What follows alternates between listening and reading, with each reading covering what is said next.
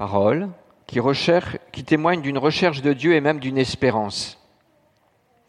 Quelle leçon nous donne Job au milieu de son épreuve, alors que trop souvent, dans des épreuves moins grandes, en tout cas pour moi, notre esprit est souvent maussade. Et quand l'épreuve n'est des fois tout simplement que l'épreuve de notre propre insatisfaction. Finalement, le livre de Job n'est pas tant que ça un livre d'action. Il y a un peu d'action au début, et c'est surtout un livre de discours. Nous assistons au discours de Job, au discours des amis de Job. Et ce matin, nous allons finir par le discours de Dieu, sans doute le discours le plus important. Dieu parle peu du haut du ciel, directement, si on regarde bien dans l'Écriture.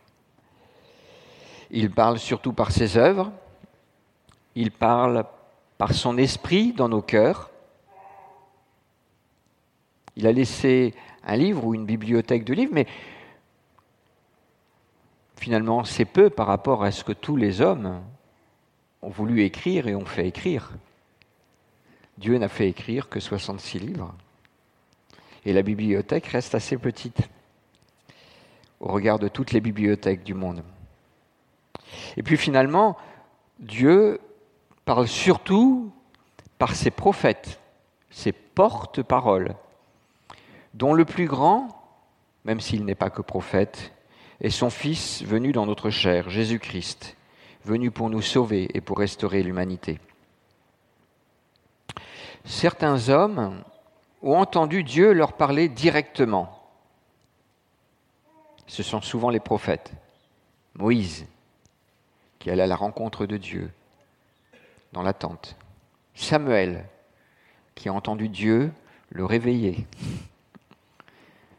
Élie, Élisée, Ésaïe, Jérémie. Et Job a entendu parler de Dieu. Non pas parler de Dieu. Il a entendu, il a entendu d'abord parler de Dieu avec ses amis. Et il a entendu Dieu lui parler. La réponse de Dieu est conséquente dans le livre de Job. Pas moins de quatre chapitres, 126 versets qui nous sont rapportés. Alors, je me suis dit ce matin, comme c'est Dieu qui parle, J'espère que je ne parlerai pas trop. Et nous allons prendre le temps de lire de manière significative le, discours de Dieu. Et j'espère que quand nous lirons de larges extraits de ce discours de Dieu, on ne va pas le lire tout, mais on va le lire à peu près la moitié. L'Esprit Saint parlera bien au-delà de ce que je pourrais dire par la suite.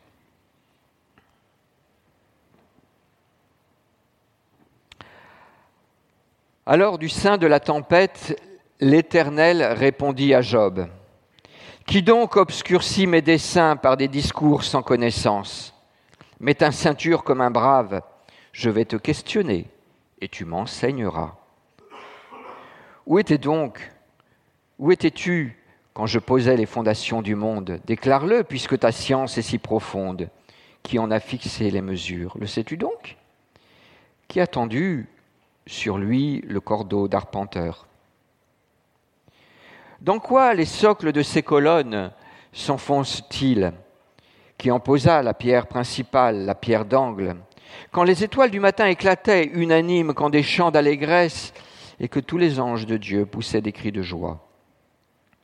Qui a enfermé l'océan par une porte à deux battants quand il a jailli, bondissant du sein maternel de la terre? Lorsque je fis de la nuée son vêtement et de l'obscurité ses langes, quand je lui imposais ma loi pour briser son élan, quand je plaçais verrou et porte en lui disant, c'est jusqu'ici que tu iras et pas plus loin. Ici s'arrêteront tes flots impétueux. Peux-tu nouer les cordes des Pléiades ou desserrer les cordages d'Orion? Fais-tu paraître les constellations en leur temps? Conduis-tu la grande ours et ses étoiles secondaires? Sais-tu par quelle loi le ciel est gouverné? Est-ce Toi qui donnes à la terre l'ordre qui la régit, te suffit-il d'ordonner aux nuages pour que des trompes d'eau se déversent sur toi? Les éclairs parlent-ils à ton commandement te disant Nous voici! Qui a implanté la sagesse au cœur de l'homme et le discernement en son esprit, qui a la compétence pour compter les nuages et qui peut incliner les, amphores du ciel, pour agréger en glaive la poussière et pour souder les mottes de la terre. Peux-tu chasser la proie pour la lionne? Apaises-tu la faim des lionceaux quand ils sont tous tapis au fond de leur tanière? Quand ils sont à l'affût dans les, dans les taillis épais Qui donc prépare au corbeau sa pâture quand ses oiseaux crient vers Dieu et sont errants sans nourriture? Serait-ce grâce à ton intelligence que l'épervier prend son essor et qu'il déploie ses ailes en direction du sud? Serait-ce à ton commandement que l'aigle monte dans les airs et qu'il bâtit son nid sur les sommets? Il fait du rocher sa demeure et établit sa forteresse sur une dent rocheuse. De là-haut, il épie sa proie. De loin, ses regards le découvrent. Ses petits s'abreuvent de sang. Où que soient les cadavres, il est présent. L'Éternel demanda alors à Job, Celui qui intente un procès au Tout-Puissant a-t-il à critiquer? Celui qui conteste avec Dieu a-t-il quelque chose à répondre? Job répondit alors, Je suis trop peu de choses, que te répliquerai-je? Je mets donc ma main sur la bouche, j'ai parlé une fois, je ne répondrai plus. Et j'ai même insisté une deuxième fois, je n'ajouterai rien. Alors du sein de la tempête, l'Éternel dit à Job, Mets ta ceinture comme un brave, je vais te poser des questions et tu m'enseigneras. Veux-tu vraiment prétendre que je ne suis pas juste? Veux-tu me condamner pour garantir ton innocence? As-tu un bras tel que celui de Dieu? Ta voix peut-elle égaler mon tonnerre? Va te parer d'honneur et de grandeur et revêt-toi de splendeur et de gloire. Répands les flots de ton indignation et d'un regard courbe tous les hautains que ton regard les fasse plier tous, et les méchants écrase-les sur place. Dans la poussière, va les enfouir ensemble, enferme-les dans la nuit du tombeau. Alors moi-même, je te rendrai hommage, car ta victoire sera rendue à ta main. regarde donc, voici l'hippopotame. Je l'ai créé tout aussi bien que toi. Comme le bœuf, il se nourrit de l'herbe. Vois quelle force réside dans sa croupe, quelle vigueur dans ses muscles des flancs. Il plie sa queue solide comme un cèdre, et les tendons sont tressés dans cette cuisse. Ses os ressemblent à des barreaux de bronze, son ossature à des tasseaux de fer. C'est le chef-d'œuvre de Dieu, son Créateur qui lui impose le respect par le glaive. Des monts entiers produisent son fourrage, là où s'ébattent les animaux sauvages. Il dort à l'ombre, caché dans les lotus, sous le couvert des roseaux du marais. Il est couvert par l'ombre des lotus.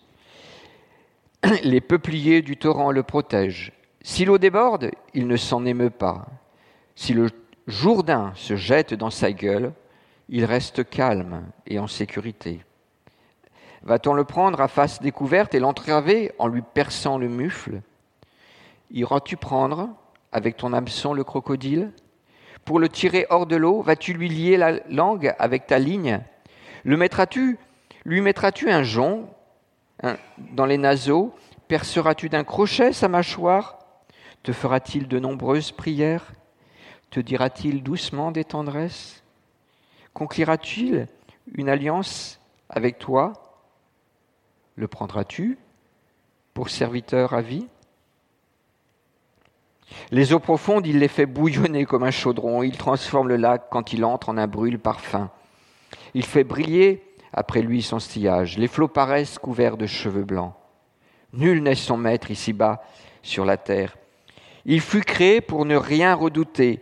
Il voit sans peur les puissants mastodontes. Il est le roi des plus fiers animaux. Job répondit alors à l'Éternel, Je sais que tu peux tout et que rien ne saurait t'empêcher d'accomplir les projets que tu as conçus. Qui ose, disais-tu, obscurcir mes desseins par des discours sans connaissance? Oui, j'ai parlé sans les comprendre de choses merveilleuses qui me dépassent et que je ne connaissais pas. Écoute, disais-tu, c'est moi qui parlerai, je vais te questionner et tu m'enseigneras. Jusqu'à présent, j'avais seulement entendu parler de toi. Mais maintenant, mes yeux t'ont vu. Aussi je me condamne. Je regrette mon attitude en m'humiliant sur la poussière et sur la cendre.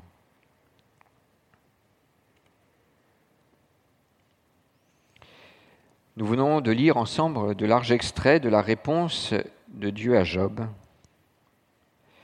Alors j'ai envie de vous poser une question à vous qui vous posez des questions en lisant ce livre, à nous qui nous posons des questions par rapport aux épreuves rencontrées dans la vie. Ce gros point d'interrogation au sujet du bonheur voulu par Dieu, sommes-nous satisfaits par la réponse de Dieu à Job?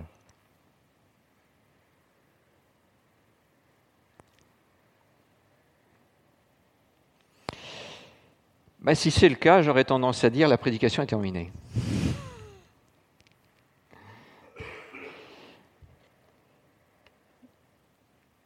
Et l'essentiel est finalement dans ce texte, dans cette réponse.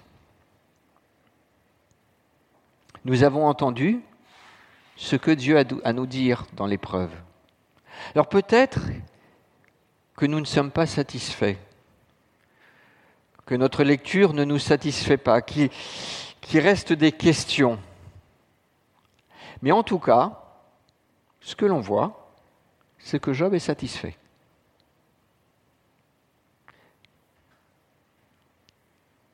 sa situation n'a pas changé, mais lui, il est satisfait. Alors, essayons de comprendre peut-être pourquoi Job est satisfait, pourquoi peut-être aussi nous ne sommes pas satisfaits, et puis finalement ce que ce livre à nous dire avec les questions qui rajoutent des fois à nos questions. Alors je vous propose un plan suivant, la réponse de Dieu, une réponse finalement surprenante pour nous. La réponse de Dieu, une réponse satisfaisante pour Job. La réponse pratique de Dieu dans la vie de Job. Et nous poursuivrons pour cette partie la fin du livre de Job. Et puis en conclusion, dans nos vies, quelques leçons que nous pouvons sans doute tirer de ce livre de Job. Dans son commentaire sur le livre de Job, Jules Marcel Nicole note que Job a posé au moins une soixantaine de questions à Dieu. Et nous voyons dans la réponse de Dieu que Dieu lui aussi pose tout un ensemble de questions à Job. Comme Job pose des questions très compliquées à Dieu, à Dieu, Dieu a envie d'aller s'instruire auprès de Job. Et il doit lui poser à son tour une bonne soixantaine de questions. Dieu s'est laissé prendre au jeu des questions de Job et il répond à ces questions par des questions. On sent aussi derrière les questions de Dieu un ton légèrement taquin. Dieu taquine son ami Job. Dieu a rencontré un petit Dieu avec ses questions et il vient s'instruire auprès de lui. je dirais que la démarche de Dieu est, originale en termes de relation d'aide. Parce que c'est bien une relation d'aide, d'accompagnement que Dieu entreprend là. Plusieurs parmi nous se sont engagés dans des services d'accompagnement auprès de leurs frères et de leurs sœurs. Est-ce ainsi que nous pratiquons? Est-ce une manière de conduire la relation d'aide qui n'est propre qu'à Dieu? Ce n'est pas le seul cas où Dieu agit ainsi. Jérémie a été victime d'un complot d'assassinat de la part des gens de son village. C'est Dieu lui-même qui lui révèle le complot. Et Jérémie se plaint à Dieu. Et voilà ce que Dieu lui a répondu. Si donc tu t'épuises à courir après ceux qui marchent, comment tiendras-tu en courant après des chevaux? S'il te faut un pays tranquille pour ta sécurité, qu'adviendra-t-il de toi lorsque tu seras face à la crue du Jourdain? Drôle d'encouragement, il me semble. Dans les deux cas, ce que Dieu propose à ses serviteurs, ce n'est pas l'apitoiement sur soi, mais la foi. Est-ce ce que nous proposons dans nos relations d'aide, avec tact, à propos, sans taquiner, nous ne sommes pas qualifiés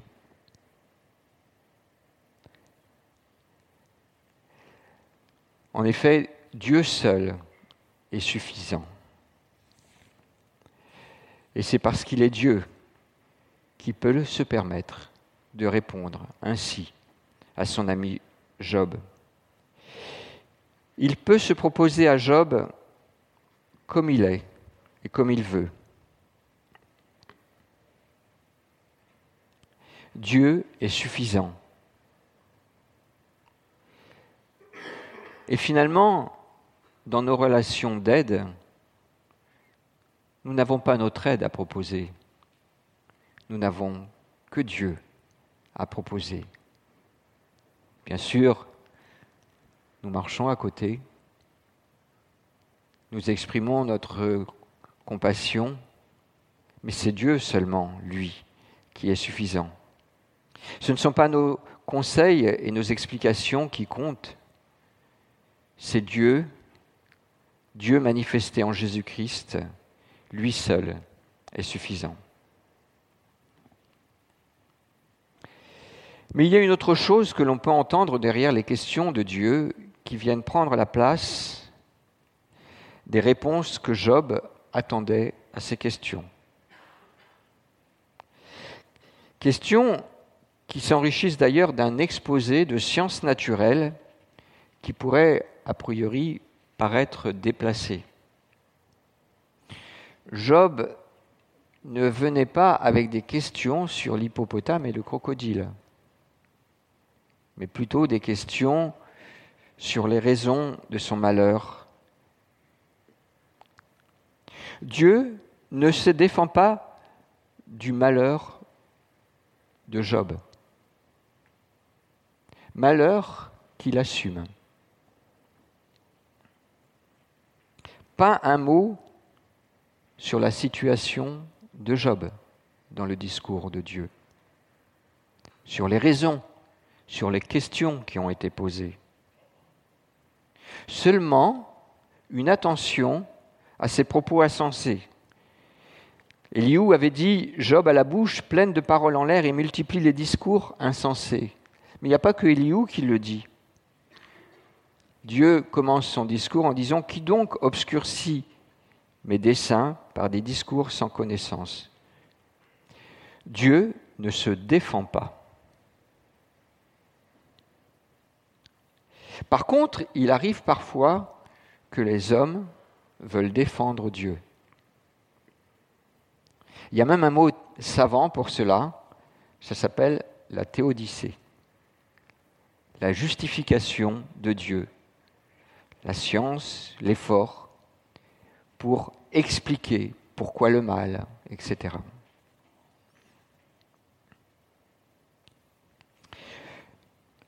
Pourquoi le mal? Pourquoi la souffrance? Dieu ne donne pas un cours là-dessus. Nous voyons bon nombre de nos contemporains se poser beaucoup de questions sur le mal et la souffrance, et souffrir même de ces questions, et y trouver les raisons de leur incrédulité. Et pourtant, on ne souffre pas tant que cela en Occident.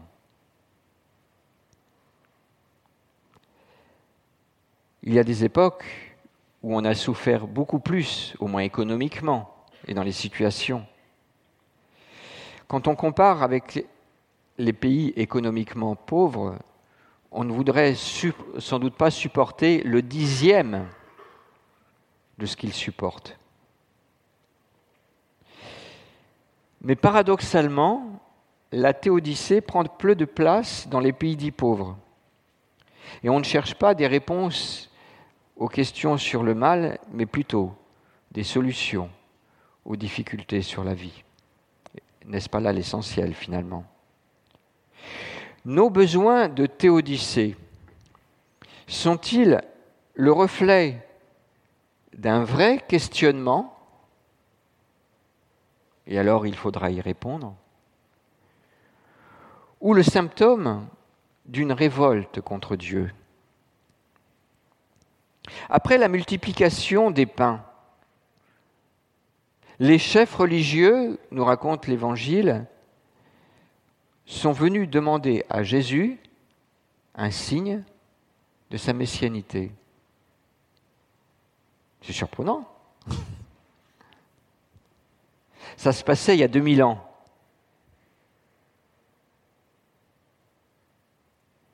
Et aujourd'hui Que reflètent nos questions sur le mal? Qu'attendons-nous comme réponse? Elles ne sont pas à ignorer, mais elles demandent un discernement.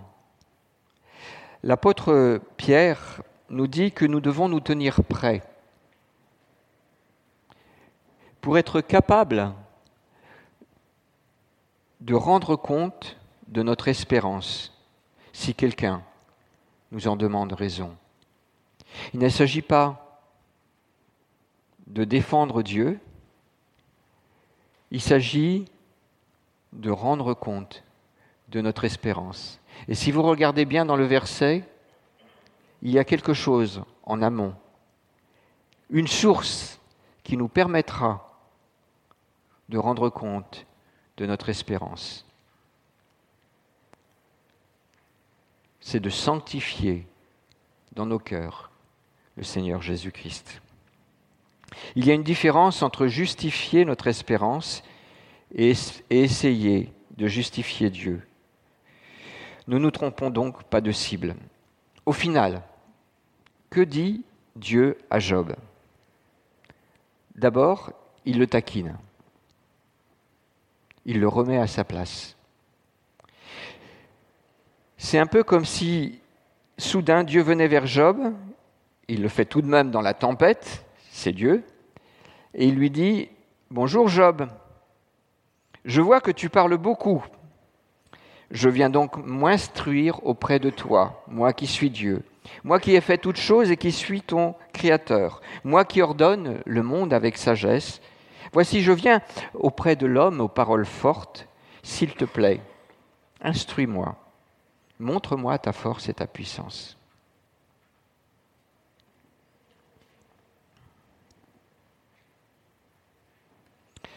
Cette réponse-là de Dieu à Job a satisfait Job.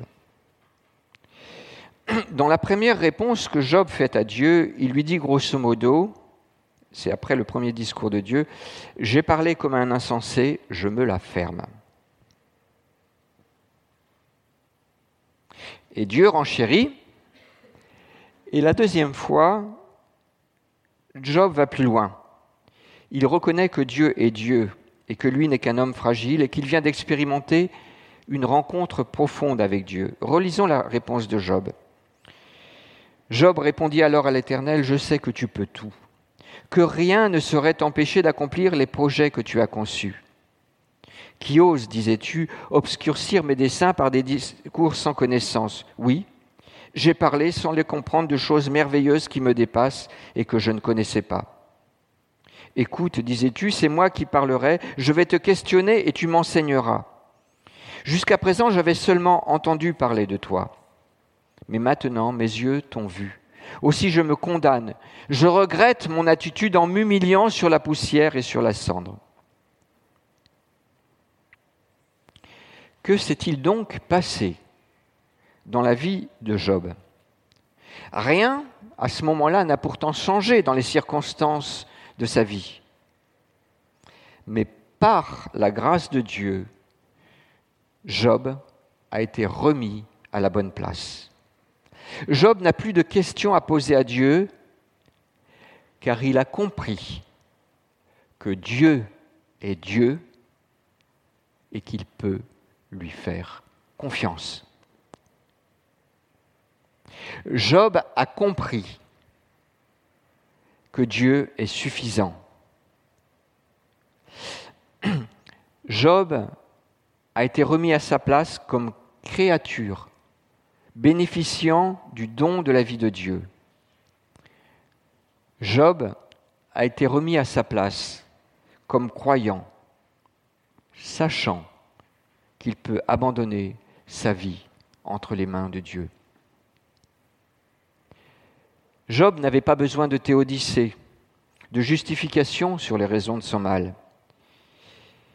Il avait besoin d'entendre Dieu, d'entendre Dieu lui parler, même si c'est par un cours de sciences naturelles. Car même quand Dieu fait le prof de SVT, même là, il a plein de choses à nous dire, parce que c'est lui qui parle.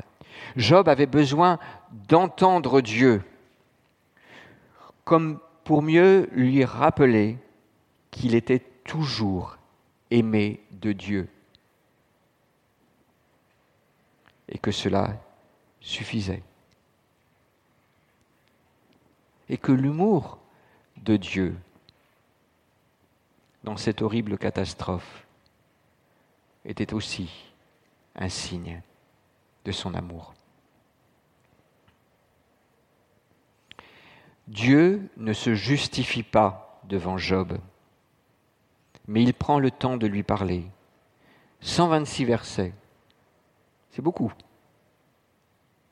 Du haut du ciel, pendant la vie du Seigneur Jésus, regardez le nombre de fois où Dieu, le Père, a parlé. Ce n'est pas 126 versets. Il parlait beaucoup au Seigneur Jésus, depuis sa conception jusqu'à sa mort sur la croix et sa résurrection mais du haut du ciel, il y a eu peu de paroles. 126 versets, et Dieu prend le luxe de lui parler depuis les étoiles jusqu'à l'hippopotame et le crocodile. Dieu taquine Job. Mais n'est-ce pas le signe d'une confiance, d'une amitié qui s'exprime, d'une attention? Job sait maintenant qu'il peut faire confiance à ce Dieu qu'il aime. Et cela, même s'il ne comprend pas pourquoi le ciel lui est tombé sur la tête. C'est une crainte des Gaulois. Venons-en maintenant à la réponse pratique de Dieu dans la vie de Job. Après ce temps de discussion entre Dieu et Job, prenons le temps de lire la suite et la fin de l'histoire. Après avoir dit ces choses à Job, l'Éternel s'adressa à Eliphaz de Théman et lui dit, Je suis très en colère contre toi et tes deux amis, car contrairement à mon serviteur Job, vous n'avez pas parlé de moi avec droiture. Procurez-vous donc maintenant sept taureaux et sept béliers, et vous allez trouver mon serviteur Job. Vous offrirez ces animaux pour vous en holocauste, et mon serviteur Job priera pour vous. C'est par égard pour lui que je ne vous traiterai pas selon votre folie car contrairement à mon serviteur Job, vous n'avez pas parlé de moi avec droiture. Eliphaz de Théman, Bildad de Shua, Tsophar de Nahama allèrent accomplir ce que l'Éternel leur avait demandé. L'Éternel eut égard à la prière de Job. Puis, lorsque Job eut prié pour ses amis, l'Éternel le rétablit dans son ancienne condition. Il lui donna même, il donna même à Job deux fois plus de biens, deux, deux fois autant de biens qu'il avait possédés. Tous les frères et sœurs de Job et toutes ses connaissances vinrent lui rendre visite. Ils prirent leur repas auprès de lui dans sa maison, ils le consolèrent et lui témoignèrent toute leur compassion pour les malheurs que l'Éternel lui avait envoyés. Je le redis, ils le consolèrent et lui témoignèrent toute leur compassion pour les, les malheurs que l'Éternel lui avait envoyés. Chacun d'entre eux lui donna une pièce d'argent et un anneau d'or.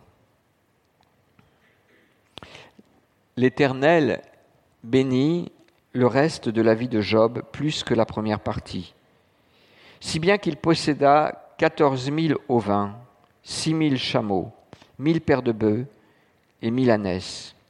Il eut aussi sept fils et trois filles.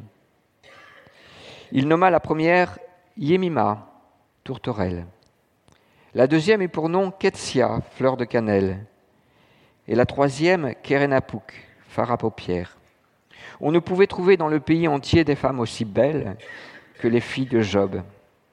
Leur père leur donna une part d'héritage au même titre que leur frère, qu'à leurs frères.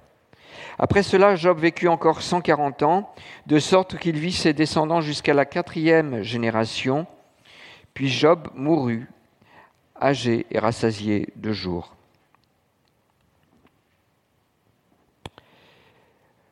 Dieu ne se contente pas de consoler son serviteur Job, un homme hors du commun, intègre et droit, qui craint Dieu et qui évite de faire le mal. Il l'introduit dans un processus de restauration. Tout d'abord, la restauration de la relation avec ses amis. Dieu en veut aux amis de Job qui n'en ont pas souffert et qui ont mal parlé de lui. Et c'est Job qui est invité à prier pour eux étant par là même invité lui aussi à pardonner à ses amis pour les paroles dures qu'ils avaient eues à son égard. Après que Job ait pardonné à ses amis aux propos plus qu'insensés, à leurs propos et à leurs propos plus qu'insensés, Dieu restaure Job dans sa vie. Job est guéri et il reçoit biens et enfants au double de ce qu'il avait. On va préciser cela. Cette bénédiction dont Job est l'objet a pu parler à Job de la générosité de Dieu. Elle nous est rapportée pour nous parler de cette générosité de Dieu. Job reçoit au double de ce qu'il avait. Deux fois plus de moutons, deux fois plus de chameaux, deux fois plus de bœufs, deux fois plus d'ânesses et autant d'enfants. Cette différence sur les enfants a pour but de nous parler, d'une part, sur le fait qu'on ne remplace pas les enfants morts par d'autres enfants, par deux fois plus d'enfants. Mais d'une certaine manière, Job a bel et bien reçu deux fois plus d'enfants qu'avant son épreuve. Parce qu'au jour de la résurrection, Job n'aura pas sept fils et trois filles, mais quatorze fils et six filles.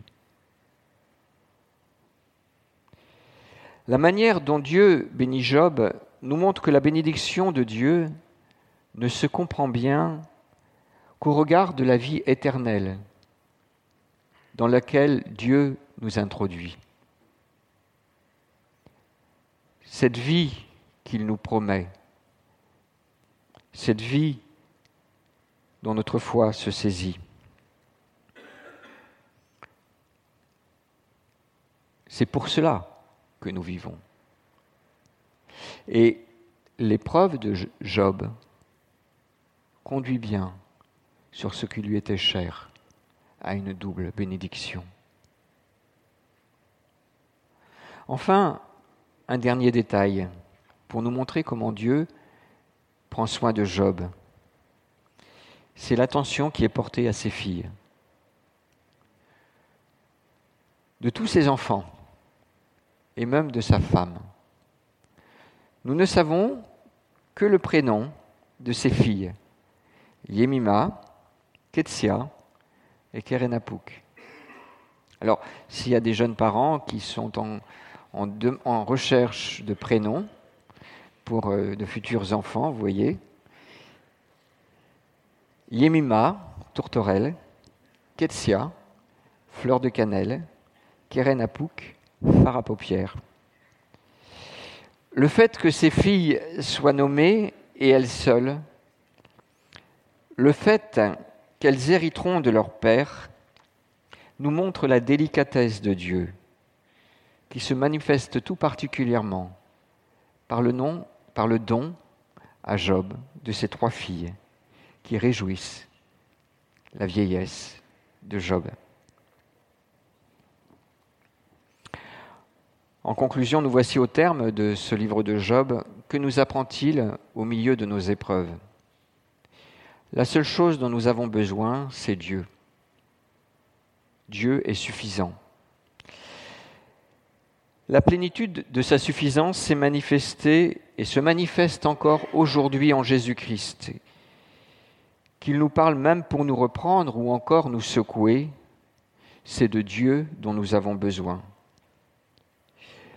Et cette belle phrase d'Augustin d'Hippone, Tu nous as fait pour toi, Seigneur. Et notre cœur est sans repos tant qu'il ne se repose en toi.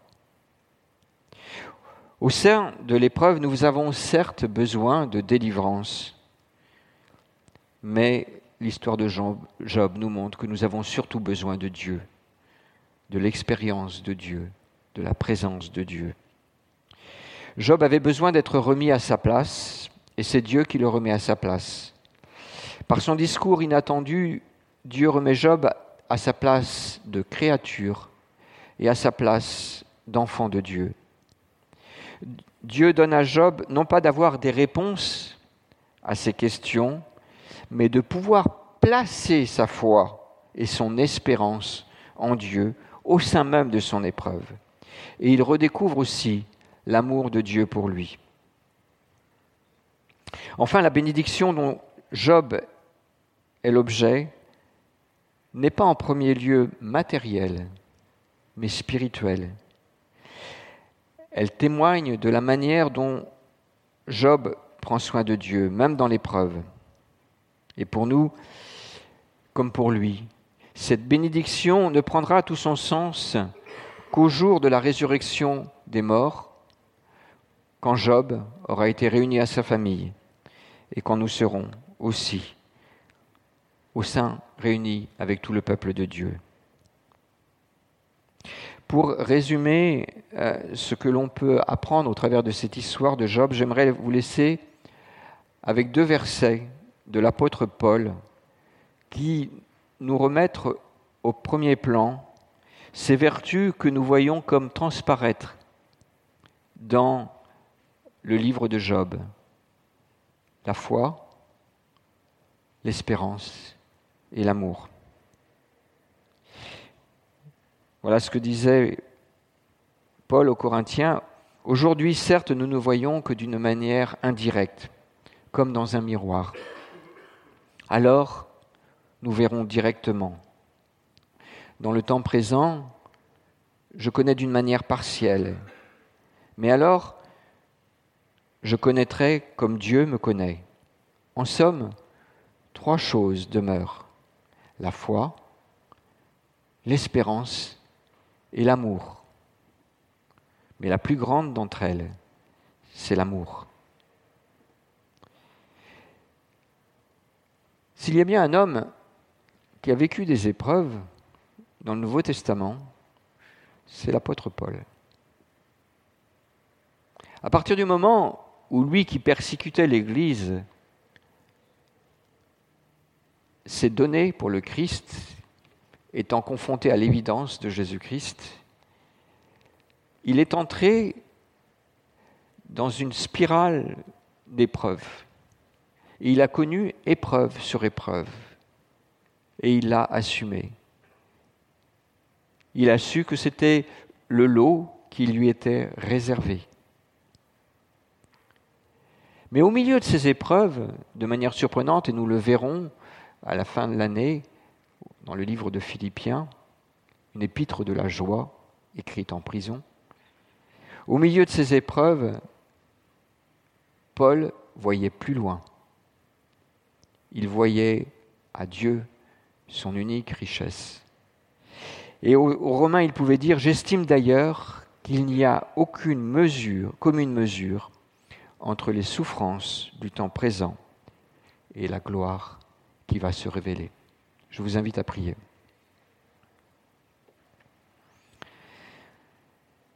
Seigneur notre Dieu, trop souvent les épreuves nous aveuglent. Elles nous empêchent de voir, elles nous oppressent, elles nous questionnent, elles nous même à nous éloigner parfois de toi, à moins te parler. Seigneur, que ce livre de Job et que ton Saint-Esprit, par l'intermédiaire de ce livre et de toute ta parole, nous aide à passer au-delà des épreuves. Et qu'il nous aide à, à voir toutes les bonnes choses que tu réserves pour tes enfants. Et qu'il nous aide à voir combien tu nous as bénis en Jésus-Christ et combien tu nous béniras. Amen.